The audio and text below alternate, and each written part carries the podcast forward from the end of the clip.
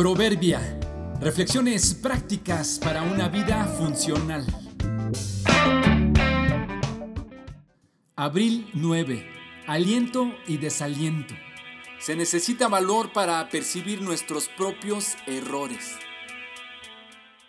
La mayoría de la gente no es capaz de percibir su propio aliento, por lo que muchos andan por la vida sin saber que la boca les huele mal.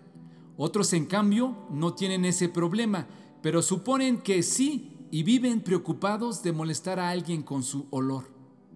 Pero ¿por qué no alcanzamos a percibir nuestro propio aliento? Hay algunas hipótesis respecto a ello.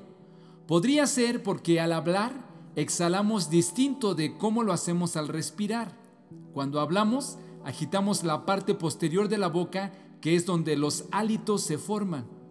Otra razón es la incapacidad de oler nuestra propia respiración o el interior de la nariz. Parece que el cerebro prioriza en oler lo que está afuera en vez de lo de adentro.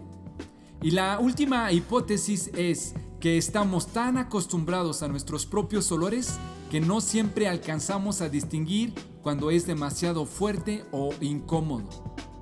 Las razones del mal aliento pueden ser variadas, como son el consumo de algún alimento muy condimentado, una inadecuada limpieza dental, alguna infección bucal, problemas gástricos, excesivo consumo de alcohol e incluso algunos aspectos ligados con la obesidad. El mal aliento se parece a las malas actitudes y el mal carácter. Estamos tan habituados a ello que ya ni siquiera notamos que es dañino. Llevamos tanto tiempo practicándolo que se hizo parte de nosotros y muy probablemente los demás también se han habituado. Ya saben cómo somos. Por amor a la relación, por respeto o vergüenza, ya no se atreven a decir que les ofendemos o lastimamos.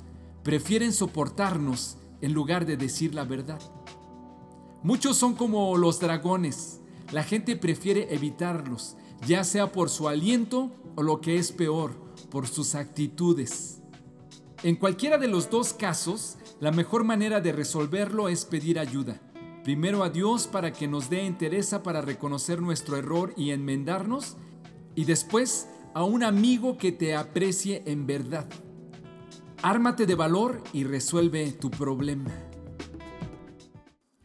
Hasta un necio pasa por sabios y guarda silencio.